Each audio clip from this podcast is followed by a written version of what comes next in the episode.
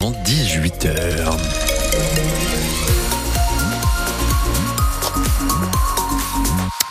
h ce sont les infos de Stéphanie Brossard. Bonsoir. Bonsoir Dominique Bordeaux, bonsoir à tous. Sur euh, les routes de Gironde, c'est vendredi soir, mais ça va. Euh, si c'est un peu coincé. C'est un vendredi euh, soir. Voilà, un petit coup-ci coup-ça. C'est vrai qu'il y a moins de monde que d'habitude parce qu'avec le blocage de la rocade par les agriculteurs entre les sorties 26 jonction de la nationale 89 et 27, celle de Lormont, bah, vous avez finalement euh, quelque part euh, une inquiétude de prendre la rocade et du coup moins de monde.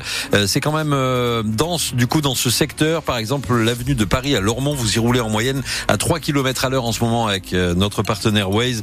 Donc prudence si vous êtes dans ce secteur, mais c'est vrai qu'ailleurs la rocade pour un vendredi soir est plutôt fluide. Bonne route à vous 05 56 19 10 10 pour vos inforoutes. La météo, Stéphanie? Des brumes et des brouillards ce soir et cette nuit, de la grisaille encore demain matin avant une percée du soleil dans l'après-midi pour les températures 8 à 10 degrés demain matin, 14 à 15 degrés pour les maximales. Pas moins de trois ministres donc au chevet des agriculteurs en Haute-Garonne. Le premier d'entre eux, Gabriel Attal, mais également Marc Fesneau de l'agriculture et Christophe Béchu pour la transition écologique. On veut mettre l'agriculture au-dessus de tout, vient d'assurer Gabriel Attal. Le premier ministre a également critiqué tout à l'heure ceux qui opposent la défense de nos agriculteurs et la défense de l'environnement. Le discours de Gabriel Attal continue actuellement. Il vient d'annoncer 10 mesures de simplification administrative immédiate. Alors le gouvernement a-t-il commencé à répondre aux attentes et à la colère exprimée depuis quelques jours? On va filer prendre la température sur la rocade de Bordeaux où 150 tracteurs occupent toujours euh, la portion entre les échangeurs 26 et 27, celui de Lormont.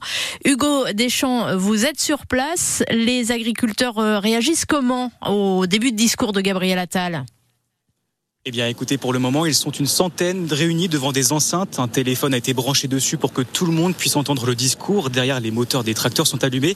Alors beaucoup ont une mine pas très convaincue. Hein. Beaucoup de blabla, c'est ce que j'ai pu entendre. Certains ont les mains dans les poches, la tête baissée ou un café entre les mains pour se réchauffer car la fatigue se fait aussi ressentir après ces quelques jours de mobilisation. Donc pour le moment, ça reste plutôt calme. Au milieu de la foule, un agriculteur m'a glissé dans l'oreille. Ok, des annonces inédites, pourquoi pas. Mais moi, j'attends de voir concrètement comment ça va se passer. Simplifier les démarches administratives, ok, mais j'attends de voir.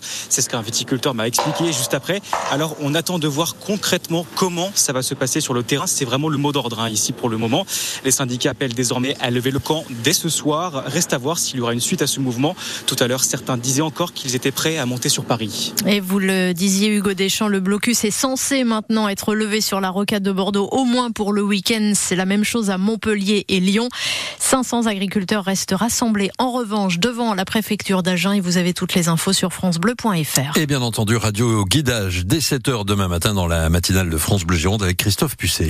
Des trafiquants présumés de voitures volées interpellés à Audange et Belin-Belier. Chez eux, les gendarmes ont découvert une Lamborghini, une Ford Mustang, mais également une vingtaine d'autres véhicules, du matériel nécessaire à la confection de faux décomments, 7500 euros en liquide, du cannabis et un fusil à pompe. Autre interpellation dans le sud Gironde cette fois-ci de quatre hommes dont un mineur qui seront présentés demain au parquet de Bordeaux, des voleurs présumés qui ont sévi depuis le mois de décembre dans une dizaine de communes du sud Gironde, dans des maisons, des mairies ou des locaux associatifs. 80 objets volés ont été retrouvés chez eux.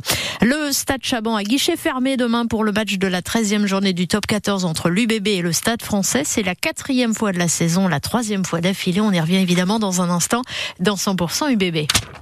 Vous, avez votre billet, vous, c'est ça Non, c'est les deux dernières places que je vais vous, offrir d'ici 18h30. Donc restez bien avec nous. Et puis les boxers euh, entendent repartir de l'avant après leur défaite euh, à Amiens mardi. Les hockeyeurs de Bordeaux affrontent Marseille à 20h15 tout à l'heure sur la glace de Meriadec pour le compte de la Ligue Magnus.